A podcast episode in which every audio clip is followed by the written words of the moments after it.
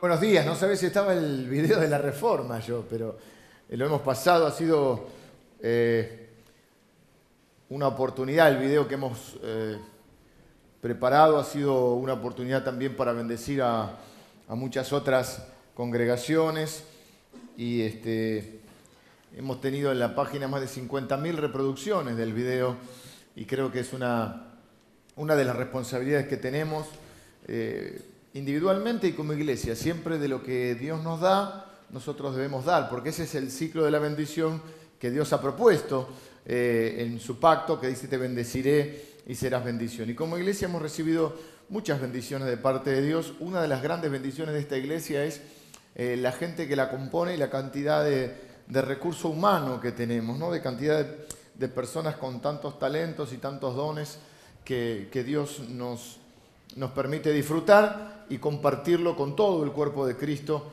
más allá de esta iglesia local. Bueno, hoy es un día especial, ya fui a votar tempranito.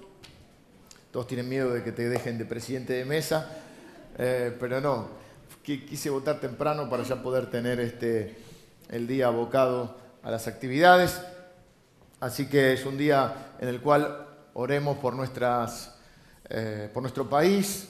La Biblia dice que tenemos que bendecir eh, a las autoridades que, nos gobiernan y no importa el, tinte o la ideología que tengan, la Biblia dice que nosotros debemos bendecir a las autoridades. De hecho, lo dice eh, el Nuevo Testamento, donde estaban regidos y gobernados por un imperio que los estaba oprimiendo, como era el imperio romano, donde le cobraban impuestos y bueno, nadie le gusta pagar impuestos, y menos cuando eran de un imperio que te viene a, a, conquistar o a someter. De todas maneras, la Biblia dice eso, que nosotros debemos bendecir a todas las autoridades. Así que oremos por nuestro país, aparte, bueno, porque, para que nuestro país le vaya bien. El domingo pasado estuve, eh, estuve en Mendoza, tuve que casar a mi primo, el, único, el último primo soltero que me, quedaba, así fui a, me pidió que lo estuviéramos, fuimos con la familia a acompañarlo y además a compartir la ceremonia, eh, pero supe que tuvieron la cena del Señor, que pudieron pasar un, gran momento espiritual, viendo una de las preguntas que estamos en esta serie que finalizaremos probablemente el domingo que viene acerca de la reforma. Y eh, la reforma contesta varias preguntas. La primera pregunta que hemos visto que contesta es cómo la gente es salva. Y hemos visto tres de los de los paradigmas de la reforma, de los principios de la reforma, que resumen ¿no? un poco la, reforma, que es eh, solo Cristo, solo fe y solo gracia. Vimos un poquito acerca de la vida de Lutero, dijimos un, monje y un martillo, porque clavó las 95 tesis el 31 de octubre de 1517. Eh, otra pregunta que contestamos el domingo pasado fue, ¿qué es la iglesia? Y vimos las, ordenanzas de la iglesia y vimos también los principios fundamentales que hacen a una iglesia. Eh, y hoy voy a contestar eh, otra pregunta, que es ¿dónde reside la autoridad religiosa? ¿Dónde reside la autoridad de nuestras vidas? el parámetro sobre el cual se fundamenta el cristianismo. Y yo creo que este principio, que se llama sola escritura, vamos a llamarlo hoy, solo la Biblia, es el principio fundacional porque de este se desprenden los demás. Este, eh, contestar esta pregunta, ¿cuál es nuestra autoridad?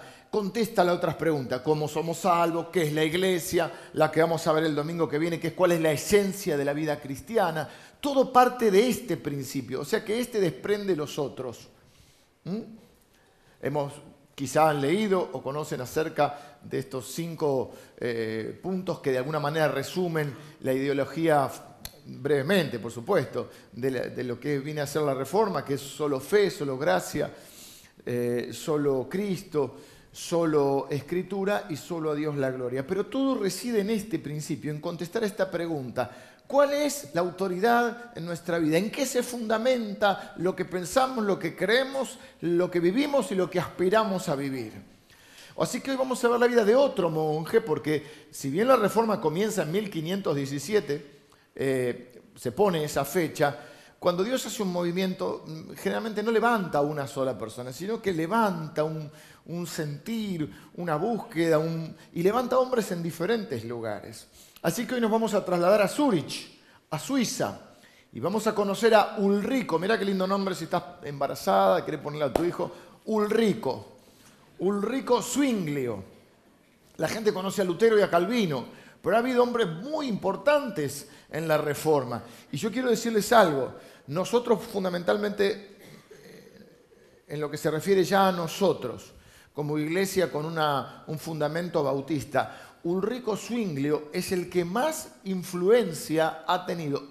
Obviamente, no, eh, no es en desmedro ni de Lutero ni de Calvino, todos tienen un aporte.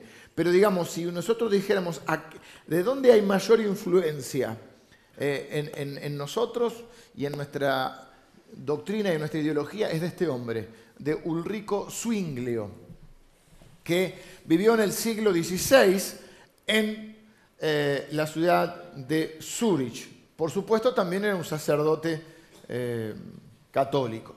Antes de mirar la enseñanza, mientras ustedes pueden pedir la hoja del resumen de hoy, con el bosquejo de hoy. Eh, atrás están las actividades, como decían los chicos recién. Pueden pedirlo a un servidor si les falta. Y recuerden anotarse los matrimonios para el día del retiro. Vamos a tener un invitado especial y va a ser un retiro de mucha bendición. ¿Qué fecha es el retiro? 25 de noviembre, un día espectacular. Es un lugar cerca, un lugar hermoso y eh, se pueden informar creo que ya está incluido toda la, la cena, no, el almuerzo, todo. Y hay un invitado especial también que va a compartir la palabra por la tarde, así que va a ser un día eh, de mucha bendición para los matrimonios. Así que anótense y creo que hay una fecha que, como en todas las cosas, te sale un poco más barato porque tenemos que reservar el lugar. Así que los que primero se anoten. Hoy salí de votar y me acordé del dicho, ese al que madruga Dios le ayuda, porque tenía muy justo el tiempo, porque a veces vas y la mesa no abrió y yo tenía que estar acá a las 9 de la mañana. Pero digo, vamos, vamos, el Señor nos, va a ayudar. Y yo, tengo que trabajar, imagínate, tengo que trabajar un domingo, la gente te mira raro, ¿qué será este hombre? Este, así que si te anotas temprano, mm, los matrimonios te ayudan también y te cobran un poco menos. Bueno, no sé si te suena Christoph von Haucher, no lo puedo ni pronunciar. Franz Haucher, lo tengo que leer. Froschauer, nada que ver, ¿viste? No sé cómo se pronunciará. Era un imprentero. La imprenta fue una de las claves, porque Dios arma todo. ¿Vieron cuando uno mira la vida de uno y, mira para atrás y dice, justo este estaba acá y esta situación y ese justo, como decimos los cristianos, no hay casualidades ¿no? en nuestra vida, sino que Dios está detrás de todo.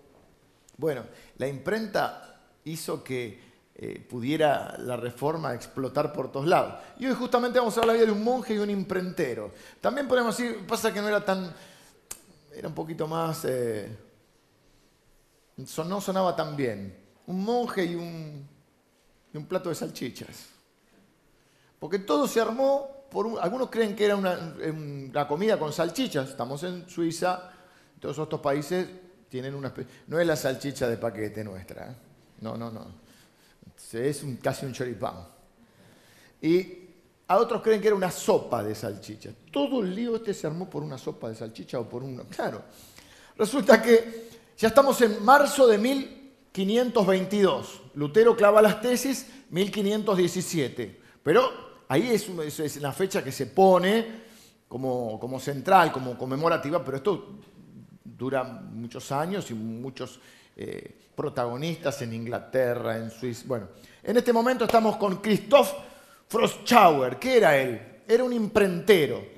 Y él, un pequeño, un pequeño grupo de hombres, de empleados de él, comieron una cena sencilla que incluía salchichas. Los hombres eran trabajadores de la imprenta y estaban agotados de haber trabajado todo el día, estaban imprimiendo las epístolas del apóstol Pablo, las cartas de Pablo, parte del Nuevo Testamento. Zwinglio estaba ahí junto a ellos, en el taller de la imprenta, pero él no participó de la cena con salchichas. Algunos, te les repito, algunos hablan de sopa de salchichas. Eh, una cosa que sí, lo repito, si andan por esa zona, pruébenlas porque son increíblemente. En Alemania eh, tuve la posibilidad de comer una especie de choripanes impecables. Bueno, pero en ese momento había un problema, la ciudad era católica. ¿Y qué pasaba? Durante la cuaresma, estábamos en tiempo de cuaresma, había que cumplir con un sistema de ayunos, ayunos de carne roja. Parece que las salchichas eran de carne roja. Entonces Christoph, vamos a decirle que es más fácil que decirle Froschauer, Christoph fue arrestado por esta transgresión, por comer salchichas en la cuaresma. En realidad era un acto de desobediencia menor, podríamos decir hoy una contravención, no era un delito. Era una, viste que hay una diferencia, un delito ya tenés una causa. Eh, la contravención es como que pagas una multa y se hubiera podido solucionar fácilmente. Pero este, aprovechó esta oportunidad para escribir un sermón. Antes los sermones se escribían, yo también, todos, bueno, mayoría escribimos diferentes formas, cada uno tiene de, hacer sus notas, pero antes se escribía y se leía el sermón. Y él escribió un sermón que se llamó Defensa de la elección y libertad de los alimentos. Justo lo escribió para esta ocasión, defendiendo al imprentero y argumentaba, ¿cuál es el argumento de él? Que el ayuno debía ser voluntario, que no se le podía imponer a la gente. A esto se sumó eh, que otro gran punto de Zwinglio, y en este eh, le doy gracias al Señor por la vida de Zwinglio, porque él argumentó contra el celibato sacerdotal. Así tenés un llamado a Dios y tenés que quedarte soltero toda la vida. yo creo que no sé, hubiese sido muy difícil. Pero él argumentó en contra de que fuera obligatorio. Si alguien decidía, estaba bien, pero que no fuera obligatorio. Tiene un llamado, bueno, tenés que quedarte soltero. Bueno, pero yo tengo un llamado, pero quiero formar una familia. Bueno, en este momento, hasta ese momento, era obligatorio. Así que esto, eh, porque él hasta ese momento estaba dentro de la Iglesia Católica, junto con un grupo de hombres de su región, habían empezado a introducir ciertas reformas pero seguían dentro de la Iglesia Católica, incluso contaban con el apoyo del obispo. El obispo se llamaba Hugo von Landenberg. Von Landenberg. Y él tenía, diríamos, buena onda con el obispo. Hasta las salchichas y con el obispo, vamos. Pero ya con el celibato obligatorio, eso llevó a una ruptura definitiva con la Iglesia Católica. Y como dicen algunos, medio en broma, medio en serio, Así fue, así fue como una simple cena con salchichas originó la reforma en Suiza. A veces las pequeñas cosas hacen a las grandes, ¿no? Eh, ¿Y por qué les cuento esta historia? Porque el fondo de la cuestión no son las salchichas, no es el celibato obligatorio, no es la imprenta, no es símbolo, no es von Haucher. El fondo de la, de la cuestión es la tensión entre la tradición y las escrituras. No es malo tener tradiciones de, o costumbres, de hecho todos las tenemos. No hay problema con tener costumbres o tradiciones mientras ellas no quieran ser impuestas a otros creyentes si no tienen un respaldo de la escritura. Así que esta historia que les cuento ilustra el principio, como les dije al, al principio, el principio fundamental de la reforma del cual se desprenden todos los principios y si te lees las 95 tesis de Lutero también. ¿Qué es lo que redescubrió Lutero o redescubrieron Lutero, Zwinglio, Calvino? ¿Qué es lo que redescubrieron?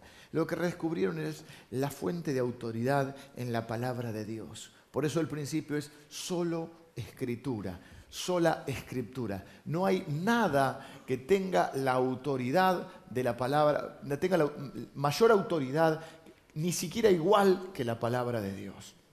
Mucha gente va a decir, por ejemplo, la palabra de Dios y las autoridades de la iglesia. La palabra de Dios y, ¿cómo se llama esto que tiene la iglesia católica? La, la, eh, eh, la palabra de Dios y el dogma de la iglesia. La palabra de Dios y lo que me dijo el pastor, el sacerdote, el profeta, el consejero, el discipulador, el maestro, el, predicador, nada está a la altura de la palabra de Dios. El apóstol Pedro dice, tenemos la palabra profética más segura. ¿eh? No, todo, no solo de pan vivirá el hombre, sino de toda palabra que sale de la boca de Dios. Esa es nuestra fuente de autoridad. Por eso los cristianos evangélicos, dentro de todo el protestantismo, nos hemos caracterizado por enseñar la palabra de Dios y por conocer la palabra de Dios. Y cualquiera de nosotros, eh, siempre las generalizaciones son injustas, pero para tener una idea, nos hemos sentido mucho más fuertes en la palabra de Dios que aquellos que profesan otro tipo de, creencias. y y si alguno de ustedes, algún segundo de los más jóvenes, ha sido criado en una iglesia, en una escuela, ha ido a una escuela religiosa, por ejemplo, que no fuera evangélica, y tienen clase de religión, son los que más saben. Saben más que la profesora. La mi esposa fue a una escuela, un secundario eh, de estas características, seguramente algunos de ustedes podrían decir, y hablaban con la profesora de religión y saben más. Siempre hemos sabido y siempre hemos dicho la Biblia dice. Y no tenemos que perder eso, porque hoy hay mucho desconocimiento y la, Biblia es nuestra fuente de autoridad. Y aún lo que yo digo cada domingo, usted, a mí me gusta venir con la Biblia, aunque ahora la tengo en el celular, la tengo en la computadora, pero nosotros somos el pueblo del libro, que antes era negro y con, con la hojita eh, roja o bordó, y otro lo tenía más tapa dura y tapa blanda, y yo lo tengo en letra extra grande. ¿eh? Y antes la podía leer, en, la llevaba en el bolsillo, y, acá hay varios que son de, de, los gedeones, y vas a, un hotel y te encontrás con, con el Nuevo Testamento, pero somos el libro que tiene el tesoro de la palabra de Dios. ¿Y cómo puede ser que hoy haya tanto cristiano que no conoce la palabra de Dios? Y uno a veces escucha cada cosa. Y la gente sigue porque no conoce la palabra de Dios. Y esta es nuestra fuente de autoridad. Y no es lo que otro te cuenta, el otro. Una de las cosas, bueno, después más adelante, vamos a ir con esto. Esta frase en latín, sola escritura, resume uno de los principios fundamentales de la reforma. La Biblia es la única regla infalible y suficiente para decidir en asuntos de fe y prácticas de la iglesia que involucran doctrinas. El principio de sola escritura se desarrolló a partir de la percepción que tenían los reformadores de que algunas enseñanzas y prácticas cristianas, especialmente formuladas en ese tiempo por la Iglesia Católica Apostólica Románica, romana, perdón, durante el periodo medieval tenían poco asidero en la palabra. El primer domingo, si recuerdan ustedes, y si estuvieron, hablamos acerca de qué fue lo que Lutero fue la gota que rebasó el vaso de alguna manera fue el tema de la venta de las indulgencias. Pero junto con la venta de las indulgencias, que eran una especie de perdones que te acortaban el tiempo en el purgatorio, en realidad fue una relectura de la Biblia, de Romano, de Efesios, de Gálatas, y no eran solamente eh, las indulgencias, sino todo el sistema doctrinal vinculado a las indulgencias. La doctrina del purgatorio, el tesoro de los méritos de los santos, las intercesiones de los santos, por eso en nuestras iglesias no hay imágenes. Eh, ellos entendieron que estas creencias no tenían fundamento bíblico. Es decir, la pregunta que nos tenemos que hacer frente a cada costumbre, tradición, no estamos hablando de la costumbre, tenemos la costumbre los domingos de comer este, eh. Ah, no es bíblico, no, no estamos hablando de eso. Todos podemos tener costumbres y está bien. Me refiero a cuando yo le quiero imponer una costumbre a otro. Y sobre todo estamos hablando de prácticas también de la iglesia. Todos los cristianos tienen, no sé, que dijéramos ahora, que usaba, usar barba. O no sé, estoy poniendo un ejemplo, no quiero poner nada que, afecte a otro hermano que cree otra cosa. ¿No? Algunos discuten si las mujeres usan pantalones, bueno, etc. O qué alimentos comer. La pregunta siempre es, ¿cuál es el fundamento bíblico? ¿Cuál es el fundamento bíblico del purgatorio? ¿Cuál es el fundamento bíblico en este caso de, las indulgencias? ¿Cuál es el fundamento bíblico de orar a los santos o de pedirle a los santos que intercedan por nosotros? Por ejemplo, a San Antonio que te busque un novio. Todos los domingos. No implica que las iglesias no tengan tradiciones, ¿eh? sino que éstas deben ser probadas por la autoridad superior. ¿Cuál es esa? La palabra. No puedo venir yo mañana y decir, bueno, a partir de ahora, porque Dios me dijo, todos ustedes tienen que hacer tal cosa. Bueno, pastor, usted dice que eso es voluntad de Dios, muéstrelo con la palabra. Y después vamos a ver que debe haber una sana interpretación de la palabra, porque hay otro tema, todo dice en la Biblia dice, y la usamos para donde queremos, ya vamos a llegar. Así que una de las consecuencias más trascendentes fue la importancia que los reformadores le dieron a que las personas pudieran tener acceso. Nosotros no nos damos cuenta de hoy, porque vieron cuando las cosas se acostumbraban, viste cuando eras chico y tu papá te decía, eh, yo a tu edad no tenía zapatilla, no tenía la pelota de fútbol, vos tenés ahora todo. Y vos se lo decía a tu hijo, porque cada vez las generaciones tenemos más. Eh, el acceso que nosotros podemos tener hoy a la palabra de Dios. Miren, eh, sin ir más lejos, cuando yo comencé a predicar hace muchos años y a estudiar la Biblia, no existía obviamente la tecnología que existe hoy. O sea, yo fui a, a cazar, le decía a mi primo, y acá lo hago, para acá tengo más, y no sabía con qué me iba a encontrar para, para, o cuando voy a predicar a otro lado, no sé, yo tengo mi mesita, estoy acostumbrado, toco en mi casa, que es mi living de mi casa.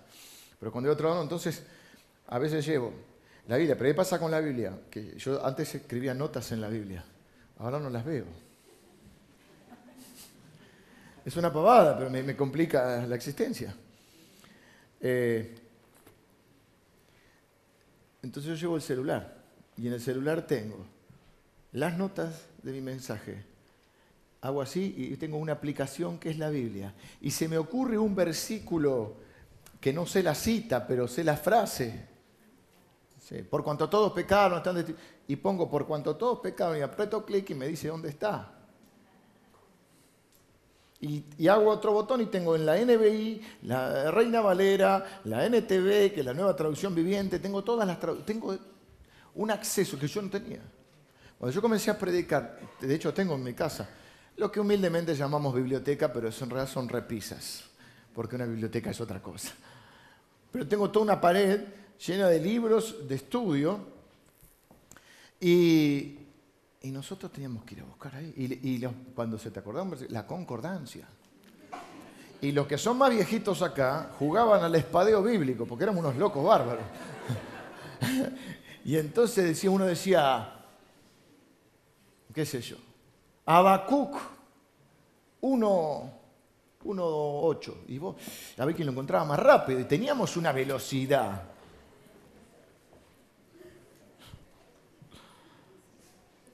Hoy contamos con un montón de... Yo no, lo veo como algo, me lo veo como hoy tenemos mucho más acceso, pero es un privilegio. Y el hecho de contar con la Biblia. La gente no contaba con la Biblia y aparte no contaba con otro. Yo no veo, pero ellos no sabían leer. Entonces, uno de los aportes de la reforma, porque hay aportes que no sé si lo vamos a tener tiempo de ver en uno de estos domingos, la reforma hizo muchos aportes a la sociedad, porque la iglesia de Cristo, si está eh, enfocada en la misión, debe impactar a la sociedad, debe ser un agente de transformación. Como decía el pastor Mraida hace algunos domingos, no puede ser que en un país haya 70, 80% de personas que se dicen cristianos y el país no cambia para nada. Eh, ¿Dónde me quedé? Aporte de la reforma fue, uno fue la educación. Los reformadores implementaron programas de alfabetización los reformadores crearon escuelas. Los reformadores eh, se preocuparon de invirtieron mucho dinero, mucha gente. Hace, un tiempo atrás vino mi hermana y dio una, charla sobre mm, historia del cristianismo. Y vimos la vida de, por ejemplo, de John Hus, o Hughes, estoy diciendo bien, no sé cómo se que invirtió parte de su fortuna para traducir la Biblia a diferentes idiomas. O sea que los cristianos reformadores se preocuparon para que la gente tuviera la Biblia en su idioma, porque no solo no sabían leer, no solo no tenían la Biblia, sino que la Biblia estaba en latín y el culto era en latín. Los reformadores pusieron el culto en el idioma de la gente. Los reformadores enseñaron con mensajes. ¿Saben cómo enseñaban la palabra de Dios? Lo enseñaban con sermones y con canciones. Martín Lutero escribió, dime, Torre Fuerte es nuestro Dios, Torre Fuerte, Castillo Fuerte es nuestro Dios, es un himno de, Martín Lutero. Había ramas, porque algunos querían cantar la Biblia solo y otros podían, eh, digamos, escribir canciones. Bueno, había eh, diferentes, pero lógicamente, en lo esencial, ¿cuál era el lema de los reformadores también? En lo esencial unidad, en lo secundario libertad, en todo el amor. Y entonces, fíjense los aportes que hace la reforma y la bendición que tenemos hoy y la responsabilidad de tener, ya no podemos decir yo no sabía. Ahora tenemos la palabra de Dios a nuestro alcance. decir, hay lugares donde no tienen una Biblia. Puede haber todo lugares, pero no es nuestro caso. Estás porque podés tener Biblia, pero tenés computadora. Hace un tiempo atrás nosotros regalábamos Biblia. Y si no tenés una Biblia y querés una Biblia, nosotros te regalamos una Biblia. Pero somos el pueblo de la palabra de Dios. Algunas ideas rápidas con respecto a la Biblia. Primero, esto está en, nuestro bosquejo.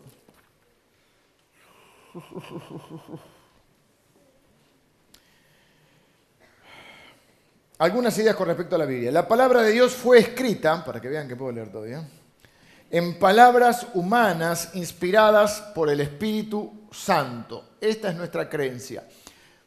Muy rápido lo hago no es que, a ver, en algún programa en, no es Discovery, el otro, bueno, Nat o Discovery, que están las profecías de Nostradamus, o uno acá en Argentina, que fue conocido a, principios de, siglo pasado, que hacía los dibujos raros.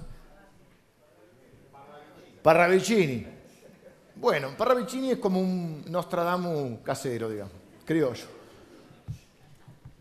cuando te representan, eh, te cuentan de esas personas que creían profecías, en general uno los imagina y cuando te lo representan ahí como en un trance, ¿viste? La Biblia no es así, no es que entraba una especie de... No, no, es una inspiración del Espíritu Santo, pero es escrita por personas, por seres humanos, por eh, inspirados, por supuesto, por el Espíritu Santo. El mismo eh, Espíritu Santo que inspiró a los escritores es el mismo Espíritu Santo que nos ilumina para que nosotros podamos comprender la palabra de Dios. Por eso cuando vamos a la palabra de Dios, tenemos la bendita posibilidad de orar primero, decir, Señor, ¿qué querés enseñarme? ¿Qué querés decirme? Señor, vos dijiste que tu espíritu me iba a guiar a toda verdad. ¿Cuál es la verdad acá? ¿Cuál es la verdad que yo tengo que aprender? Toda la Biblia es la verdad, pero ¿cuál es la verdad que yo tengo que aprender? Y el Espíritu Santo que inspiró a los escritores te va a iluminar para que vos puedas comprender la palabra de Dios. El principio, eh, bueno, dijimos, no es malo tener tradiciones, pero Jesús le dijo, ay de ustedes. ¿Por qué Jesús tenía tanto choque con los religiosos de la época? Porque ellos anteponían, y Jesús le dice, ay de ustedes, que anteponen sus costumbres a la palabra de Dios. Eso es una herejía es cuando hay un choque entre una costumbre y la palabra de Dios y yo privilegio la palabra de Dios. Si mi costumbre no, está, no se contradice con la palabra de Dios, no hay ningún problema. Podemos tener costumbres buenas, como le digo, hábitos familiares y cosas que son buenas. El problema es cuando eso es contradictorio con la palabra de Dios y yo lo pongo por encima. Eh,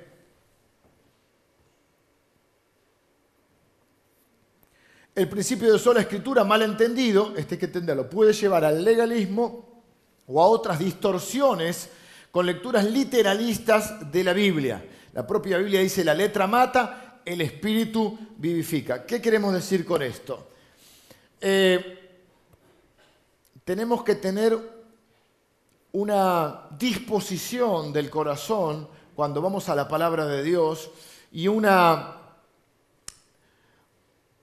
un abordaje de la Biblia con el espíritu correcto. La Biblia es para conocer el corazón de Dios, la palabra de Dios, la voluntad de Dios. No, no, hay que acercarse a la palabra de Dios sin tener algunos principios incluso de interpretación que nos lleven a una sana interpretación de la Biblia. Por ejemplo, algunas de las cosas que nos guían en la lectura de la Biblia, siempre la centralidad de Cristo. Toda la Biblia apunta a Cristo. La Biblia no habla de mí, la Biblia habla de Cristo en, lo central, me refiero. Por supuesto hay consejos, hay enseñanzas, hay mandamientos, pero si tuviéramos que resumir la Biblia, ¿de qué habla la Biblia? de Cristo.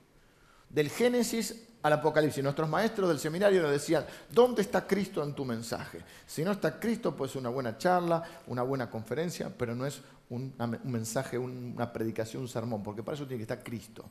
Y del Génesis al Apocalipsis usted puede encontrar a Cristo en la Biblia. O sea que siempre que vamos a la Biblia estamos centrados en Cristo, en la armonía de las escrituras. Esto significa que cuando yo voy a un pasaje de la escritura, tengo un contexto inmediato, que son los versículos previos y posteriores, que me dicen en qué, en qué contexto eh, está lo que está diciendo. Tengo un contexto del libro que estoy leyendo, supongamos que estoy leyendo Gálatas. Bueno, ¿quién es el autor? El apóstol Pablo. ¿En qué contexto lo escribió? ¿Cuál era la creencia de la época? ¿Qué es lo que estaba sucediendo? ¿Qué condiciones hicieron que Pablo escribiera eso. Ese es el contexto, ya no el inmediato inmediato, sino es el del libro. Y después tengo un contexto bíblico. Hay una frase que se usa en interpretación bíblica que es, la Biblia se explica a sí mismo. ¿Mm? Eh, la Biblia se interpreta, es la frase exacta, se interpreta a sí misma. Es decir, no por eso hay tantos errores y tantas cosas que la gente dice, porque la Biblia dice, y sacan uno así, ¿viste? Hay un contexto general que es conocer la forma de pensar. Vamos a ponerlo en... Eh, voy a tratar de hacer un ejemplo práctico. Espero que me salga. Eh, estamos con Emilio y yo le digo algo a Emilio. Por eso yo digo que esto es aparte, todo se lo digo gratis. Las conversaciones importantes se tienen cara a cara. No por teléfono, no por WhatsApp, no por mensaje de texto, cara a cara. Porque cuando uno habla cara a cara, primero hay una interrelación entre nosotros y además hay un lenguaje gestual. Hay un mirarse a los ojos y hay gestos que la misma frase no es lo mismo dicho de una manera que de otra. Es decir, que yo tengo que ver porque el mensaje es completo y además tengo que conocer al interlocutor. Porque la misma frase no es lo mismo que me lo diga Siempre decimos Carlito, ¿viste? pobre Carlito. No es lo mismo que me lo diga este, el vecino de la esquina que la misma frase me la diga mi hermano. ¿Por qué? Porque yo conozco cómo piensa mi hermano. Porque yo sé quién es él y él sabe quién soy yo. Este ejemplo lo pongo porque cuando uno agarra el contexto bíblico, uno sabe a dónde apunta la Biblia, cuál es el pensamiento general de la Biblia y, empieza a conocer el pensamiento y el corazón de Dios. Y uno no puede interpretar una frase aislada de alguien. Miren, cuando uno conoce a alguien, eh, cuando uno se conoce a sí mismo también, miren, le pongo otro ejemplo. Vienen, ah, el de Emilio ahora lo termino, pero supongamos que, claro, porque me vienen y me dice alguien, Emilio dijo tal cosa. Yo no estoy ahí para preguntarle a mí si Emilio lo dijo o no. Pero yo le puedo decir a la persona, yo conozco a Emilio. Y puedo creer que haya dicho eso o no creo que haya dicho eso.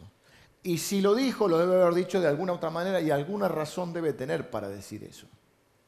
Yo no voy a saltar como loco y decir, ah, Emilio, Emilio dijo eso, me voy a enojar, voy a ir a... Emilio es un, un tarado, ¿por qué dijo esto? No, no, porque yo conozco. De la Biblia lo mismo. La Biblia dice que el que, ah, ah, si su mano le es ocasión de caer, se corta. Yo conozco a Dios. Dios no quiere que todo el mundo se corte la mano. Yo conozco que eso lo dijo Jesús. Y yo conozco que Jesús usaba una forma de comunicación que se llama hipérbole, que era como exagerar, no sé si la palabra es exagerar, pero llevar al extremo para que vos entiendas la importancia de algo. Es tan importante agradar a Dios, que si algo te hace, cortate la mano. Es cuando vos le decís, antes de hablar de mi madre, cortate la lengua. Es una frase, ¿sí? Me siguen, ¿por qué? Porque yo conozco a Jesús. Si no lo conozco, voy a pensar que es un hombre que quiere. Y si tu ojo de ocasión quita, que, quiere que andemos deformes por la vida. eh, yo tengo una memoria rara, selectiva. Pero muchas cosas no me acuerdo. Entonces, ¿por qué vos dijiste una vez? Y algunos se quieren aprovechar de mi nobleza. Pero yo algo, poquito me conozco, y yo puedo no acordarme lo que dije o lo que no dije. Pero sí puedo saber si eso lo dije o no lo dije. Porque yo sé lo que pienso, más o menos. Entonces, puedo haber, eso no puedo haberlo, puedo haberlo dicho de otra manera. ¿Se entiende? Lo mismo pasaba con el. Bueno, esto pasa. Entonces la Biblia tiene un contexto inmediato, es el versículo y lo que, de qué viene hablando. Un contexto del libro. Podemos agregar otro contexto, un contexto del autor, porque hay algunos autores que escribieron más de un libro. Entonces uno conoce, se estudia eso, el pensamiento de Pablo, las características de Lucas, las características de Juan, cuando vimos Juan. ¿Qué hago yo cuando enseño un libro así? Les presento al autor. Porque eso habla mucho de lo que va a decir. Y el contexto general de la Biblia. Que siempre, ¿cuál es ese contexto? Cristo y el plan de Dios. Eh, la importancia de la Biblia. ¿Cómo llegar a expresar la importancia de la Biblia? Me es difícil poder transmitirle quizá cuán importante es para nosotros la palabra de Dios. Eh, algunas preguntas que nos ayudan a determinar cuán importante es algo. Luego las aplicamos a la Biblia. Pero esta pregunta te sirve para cualquier cosa que vos consideras importante. Tu familia, no sé, la salud, algo, alguna, alguna cosa. Primer pregunta, ¿qué pasaría si no existiera?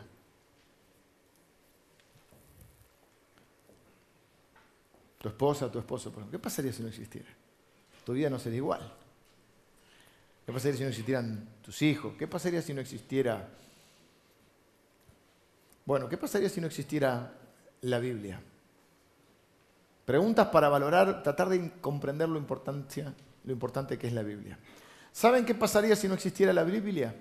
No habría un conocimiento salvador acerca de Dios. Es decir, la Biblia misma dice, fíjense esto que les decía de que la Biblia se interpreta a sí mismo, es que cuando vos lees algo decís, ah, claro, es una de las cosas que, que, que hacemos mucho cuando estamos teniendo un devocional solo, privado, cuando estamos leyendo la Biblia, cuando estamos estudiando la Biblia, o cuando alguien está, como en este caso lo está enseñando, está predicando como yo, que eh, cuando estoy preparando mis notas y, estoy viendo una historia, ah, inmediatamente la relaciono con algo que la Biblia dice, porque la Biblia se interpreta a sí misma.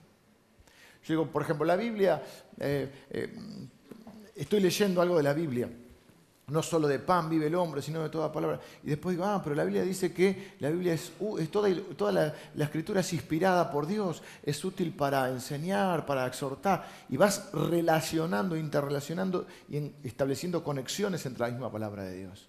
Y una cosa te lleva a otra idea que está en la palabra ¿Qué pasaría si no existiera la Biblia? No tendríamos un conocimiento salvador de Dios. Si bien la Biblia dice que los cielos cuentan la gloria de Dios y el firmamento eh, la obra de sus manos, si bien podríamos ver algo de la gloria de Dios en la naturaleza, eso no significa que sea salvo.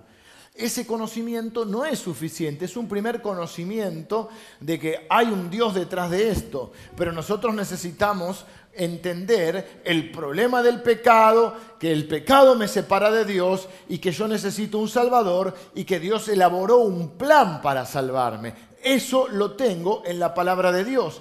Dios ha determinado que el Espíritu Santo, que abre los ojos de las personas, actúe junto con la palabra de Dios. Donde va la palabra, va el Espíritu. Sin el Espíritu no tenemos la iluminación para comprender ese plan salvador de Dios. El Espíritu Santo es el que nos convence de pecado, de justicia y juicio. Pero a partir de qué? De, de la exposición del plan de salvación de entender, pues yo puedo mirar las montañas y decir qué lindo hay un Dios, pero yo tengo que entender que soy un pecador, que necesita ser salvado, que necesito nacer de nuevo, y eso lo encuentro, y que hay un Salvador que es Cristo, el único Salvador, y que eso está en la palabra de Dios. O sea que si no tuviéramos la Biblia, no podríamos ser salvos.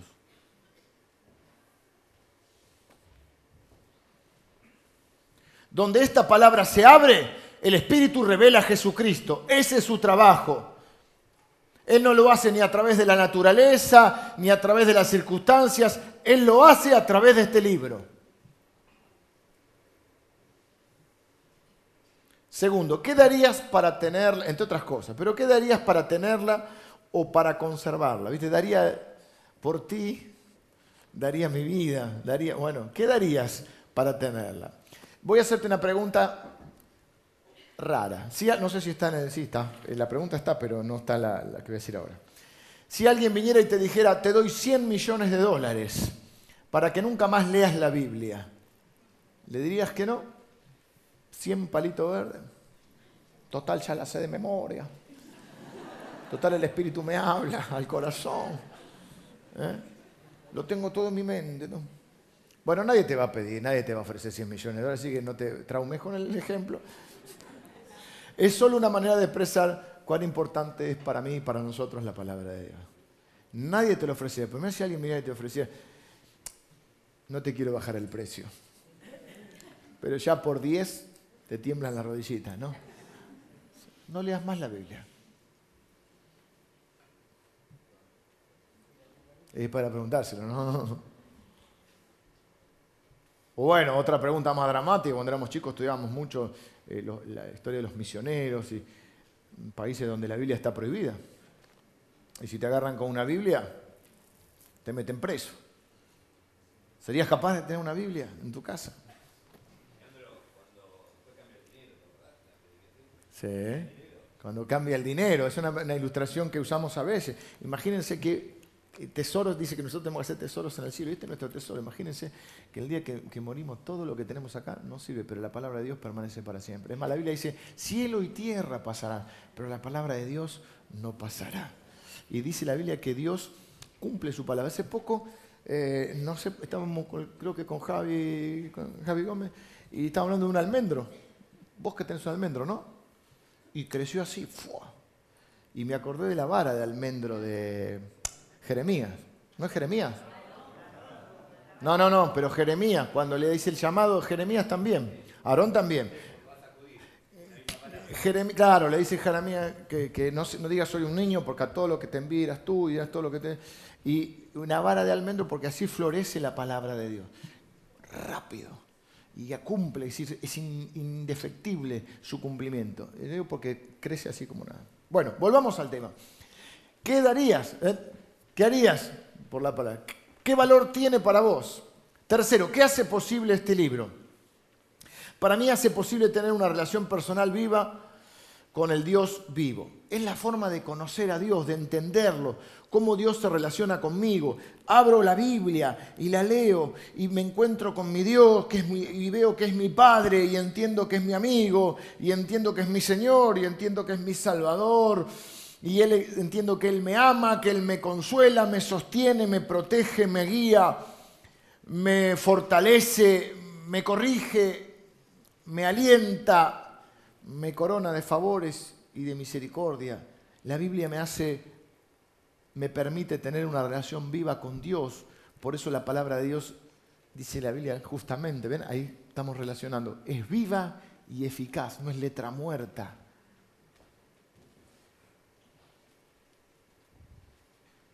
Dios me habla a través de la Biblia, porque el Espíritu Santo usa la Biblia.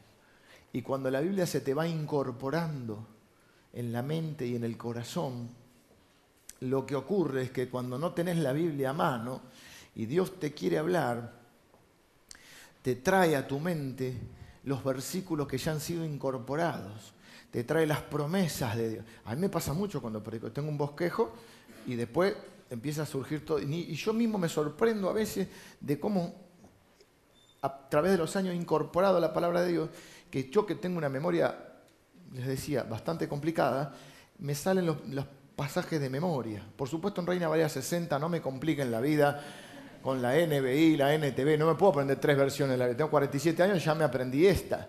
Así que yo te la voy a decir en Reina Valera. ¿Dónde está, o muerte, tu aguijón? ¿Dónde, o sepulcro, tu victoria? No, te no sé cómo dirá la, NBI. Que no provoquéis a ir a vuestros hijos. Yo te lo tengo que decir así.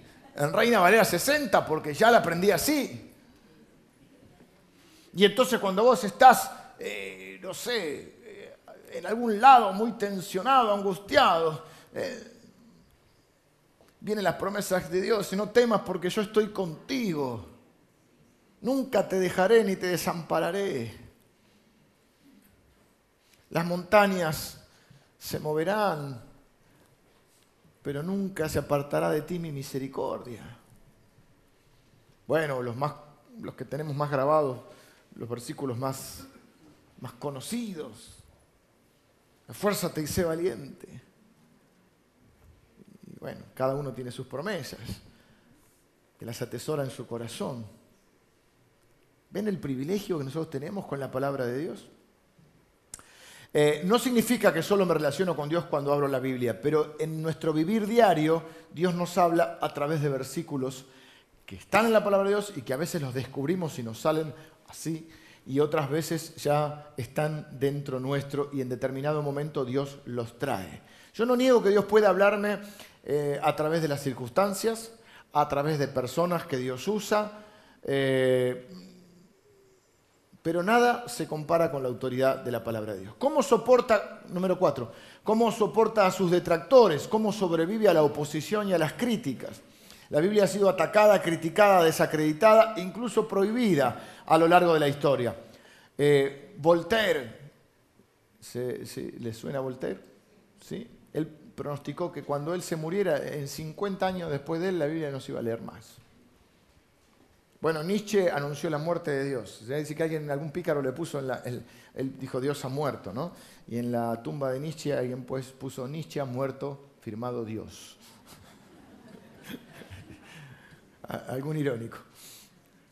Todo lo demás se va, dijo Dios, pero tierra, cielo y tierra incluso podrán pasar, pero mi palabra no pasará.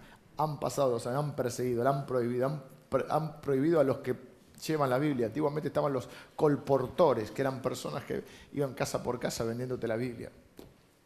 Han, hecho, han quemado Biblia, sin embargo, han ha habido imperios que han perseguido y matado a los cristianos. Sin embargo, sin embargo, la Biblia ha llegado y ha preservado. Es un milagro la Biblia. Es un milagro que hoy tengamos la palabra. Cómo se ha conservado. Incluso donde al principio el poco acceso a la Biblia. ¿Cuánto esfuerzo le deberíamos dedicar para estudiarla, difundirla y preservarla? ¿Cuánto sería suficiente? Todos deberían poder tener una traducción a su idioma. Eso fue una de las cosas que desveló a los reformadores. Quizá esta sea la, más difícil de responder. ¿Cuánto más? ¿Cuánto más? ¿Cuánto tiempo? ¿Cuánto dinero? ¿Cuánto esfuerzo yo debería dedicar para conocer el libro y para darlo a conocer? Y la respuesta es cuánto, cuánto, y siempre es más, un poquito más. Y yo no, pretendo que este eh, sea un sermón de culpa. Porque los sermones de la culpa no nos lleva a nada. Lo que nos lleva es que el Espíritu Santo nos convenza, nos desafíe, nos motive. Entonces no uh, tendríamos que, porque una vez crecido en un contexto donde nunca orás lo suficiente, nunca lees la Biblia lo suficiente, nunca ofrendas lo suficiente, eh, por tu culpa, por tu grandísima culpa. Y yo no quiero ese contexto para nosotros. Yo quiero hoy eh, tratar de expresarte el tesoro que nosotros tenemos en nuestras manos conocer cómo Dios piensa, cómo Dios siente, cómo Dios obra, cómo Dios se relaciona. Tengo la posibilidad de conocer a Dios. Y yo la leo. Y la leo de adelante para atrás y de atrás para adelante. Vengan los músicos, quiero terminar con esto. En la vida te van a mentir tanto, tanto. Todo el día recibís información. Ya mensaje de texto casi ni se usa. Este país es, el país del WhatsApp.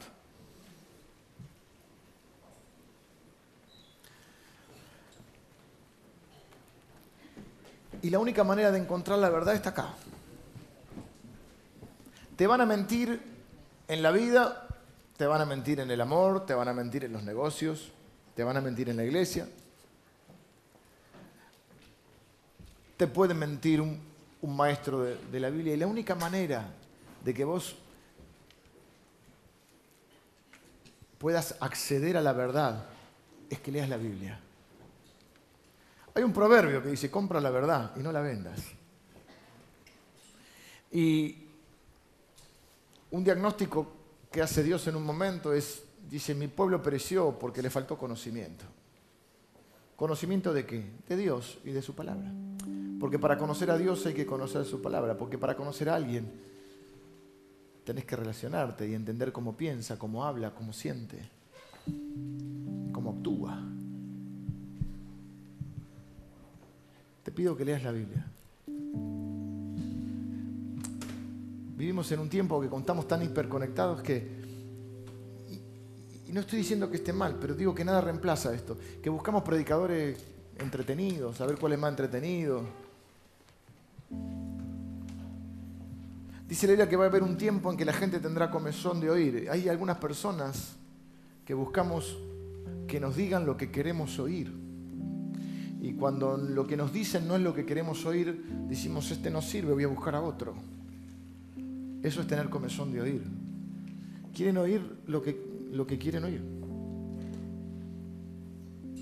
Ir a la Biblia con un corazón sincero, humilde. No para hacerla decir lo que yo quiero decir, sino para que la Biblia me hable, para que Dios me hable. Para algunos de ustedes la Biblia puede ser una nueva vida, un llamado que retumba en la mente y arde en el corazón una pasión indescriptible. Cuando yo conocí la palabra de Dios, sentí una conexión con Dios, una, bueno, una forma que decimos los cristianos, un hambre de la palabra de Dios. Cuando otra gente, y es valorable también, eh, yo tenía un, recuerdo un trabajo una profesión que viajaba en el auto constante. Y mientras otros por ahí escuchan música, que está bien, ¿eh? yo escuchaba mensajes de la palabra de Dios porque no, no podía ir leyendo y manejando, no conviene. Y llevaba la Biblia a todos lados, la llevo todavía. Por eso ya cambié varias Biblias, pero las guardo. Las guardo porque, porque ahí están las cosas que Dios me dijo y, y están mis papelitos pegados y mis notas. Antes no llevaba los anteojos, ahora llevo los anteojos. Esta está menos marcada y ahora está la computadora, escribo todo ahí. Antes escribía todo ahí, mis notas. tengo dos, dos valijas así de notas. Y no sé cuántos archivos las computadoras más los que hemos perdido. Y saltaban las palabras de Dios así. Ahora ya la conozco un poco más. Pero la sigo leyendo y la sigo estudiando porque quiero saber la verdad, porque quiero conocer más a Dios, porque quiero conocer el corazón de Dios, porque quiero saber qué piensa, qué siente, qué quiere para mí y de mí. Te pido que la leas, porque todo el tiempo estás recibiendo información, mensajes de texto, WhatsApp, mails, encendés la tele, la radio, bueno, Spotify es una manera también, porque la música son mensajes. Podés conocer a mucha gente. Tenés las redes sociales. Tenés el Instagram, que ahora está reemplazando a otras redes. yo, yo le decía a mis hijos, cuando no terminé de entender uno, ya cambió la tecnología. Pasamos del LED, LSD, LED, Ultra HD, ya, ya que todo queda bien. Ni me gasto en aprenderlo porque ya, ya pasó a otra pero todo pasará, pero la palabra de Dios permanecerá para siempre. No me importa si la lees en, el celular, en la tablet, que, que la leas. Por supuesto que te enamores de la palabra de Dios y la palabra te transforma y que la vivas, que la creas, porque si no la crees no la vas a vivir. Pero te van a mentir tanto, tanto vos tenés acá la verdad. Entonces, está bueno que escuches un predicador, que vengas los domingos, pero nada reemplaza tu lectura de la Biblia, tu relación con Dios, lo que Dios te quiere decir a vos, que ahora abras la Biblia y que, que ores a Dios, capaz con unos buenos mates, un café, lo que te gusta. Y que ores le pidas a Dios que el Espíritu Santo te hable. Porque la Biblia es como una espada, dice, de dos filos, que entra hasta partir tu alma. Y nosotros tenemos una responsabilidad. 500 años de la Reforma estamos celebrando hoy, que la tenemos al alcance de nuestra mano, a un clic de poder saber lo que Dios escribió. Hace unos años hicimos una serie que se llamaba Dios escribió un libro. Uno vuelca ahí lo que uno es. Uno de los escritores dicen que un libro es como un hijo. Uno vuelca ahí todo, lo que es, lo que siente. Y esto es el corazón de Dios. Y si alguna vez oraste diciendo, Señor, yo quiero tener un corazón para vos. Tenés que conocer el corazón de Dios. Yo quiero tener un corazón para Dios. A esta altura de mi vida no me interesan mucho otras, otras aspiraciones. No, quiero ser, no me interesa. No pasa nada si nadie conoce a mí. No, quiero ser conocido. yo quiero ser un hombre con un corazón conforme al de Dios. Y necesito conocer el corazón de Dios. Y lo tengo acá. Para no perder tiempo, para no perder años, para no creer lo que otro te diga sin filtrarlo. Te pido que la leas. Este es el tesoro que llegó hasta nuestros días. Este es el tesoro que redescubrieron los reformadores cuando la Biblia estaba encadenada en los monasterios y donde le podían algunos decir a la gente cualquier cosa porque total, no sabían lo que acá decía.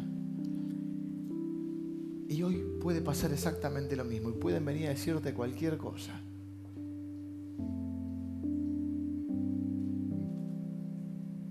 Porque la gente no conoce la Biblia.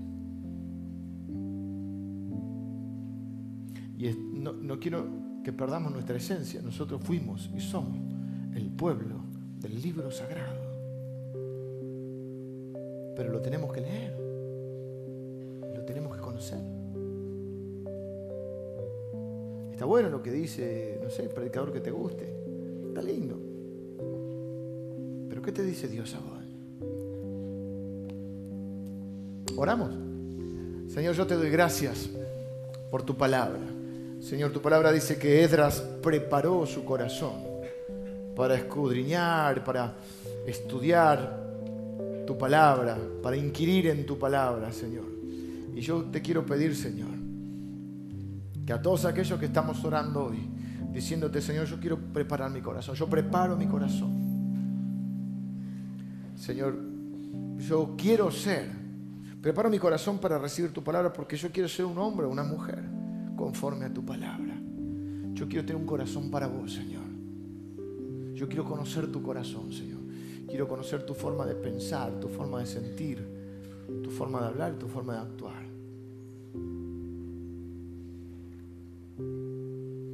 Yo quiero ser como Cristo, para el cual a ver solo tengo que conocer. Y Cristo está revelado en la Escritura. Yo te pido, Señor, que tu Espíritu Santo hable a nuestros corazones cada vez, cada vez que abramos tu palabra, Señor. Y que el Espíritu Santo nos hable, nos convenza, nos consuele, nos enseñe, nos fortalezca, nos corrija, nos aliente. Que tu Espíritu Santo nos dirija, nos transforme, porque no queremos vivir solo de pan de las cosas que van a pasar, sino que queremos vivir de tu palabra de las palabras que salen de tu boca, Señor. que son eternas. Gracias, Señor, por ese tesoro que es tu palabra. Gracias por haber guiado, iluminado a los reformadores a redescubrir tu palabra. Gracias, Señor, porque tu palabra nunca vuelve vacía, sino que hace aquello para lo cual la envías. Y Señor, yo sé que envías tu palabra a nuestra vida para transformarnos, para hacernos más como Cristo. Y para que podamos vivir esta vida con sentido, con significado y con propósito. Y ahí está la verdadera felicidad. Señor, yo quiero bendecir a cada uno de mis hermanos que hoy toma un compromiso. Puedes orar ahí si querés y hacerlo. Que toma un compromiso de estudiar, de leer, de buscar en tu palabra, de sumergirse en tu palabra para conocerte más, Señor. Y si, Señor, algunos de mis hermanos están haciendo este compromiso, te pido que tu Espíritu Santo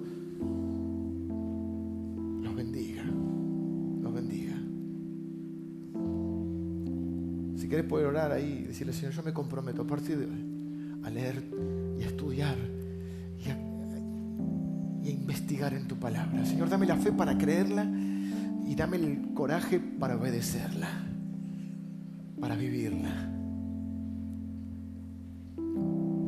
Yo, Señor, te doy gracias por el privilegio, además, de poder enseñarla y compartirla.